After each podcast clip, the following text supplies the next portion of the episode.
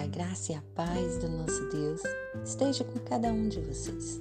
Quero dividir a reflexão que se encontra no livro de 1 João, capítulo 2, versículo 14, que diz assim: Jovens, eu vos escrevi, porque sois fortes, e a palavra de Deus permanece em vós, e tendes vencido o maligno. Semente à beira do caminho. Na parábola do semeador, contada pelo Senhor Jesus, há um tipo terreno chamado beira do caminho, que tendo todas as chances de produzir, foi um fracasso. Nada foi colhido nele. O próprio mestre explicou a razão. Era duro, a semente ficou na superfície. Vieram as aves e a comeram.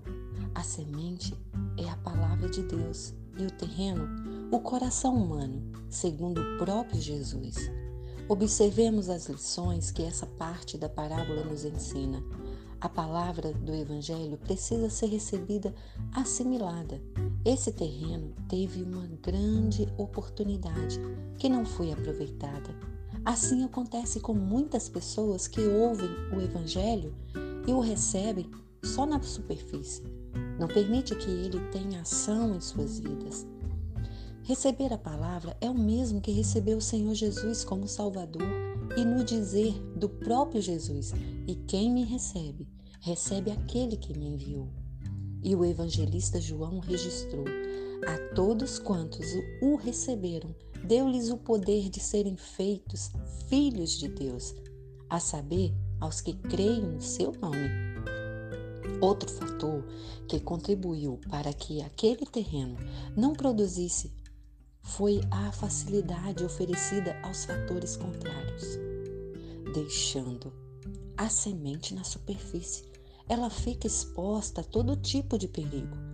A carne e o mundo oferecem muitos perigos aos que desejam trilhar o caminho da salvação.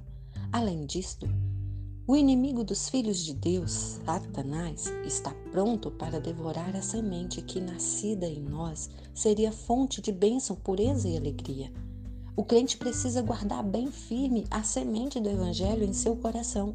Se ela ficar na superfície, pode ser consumida.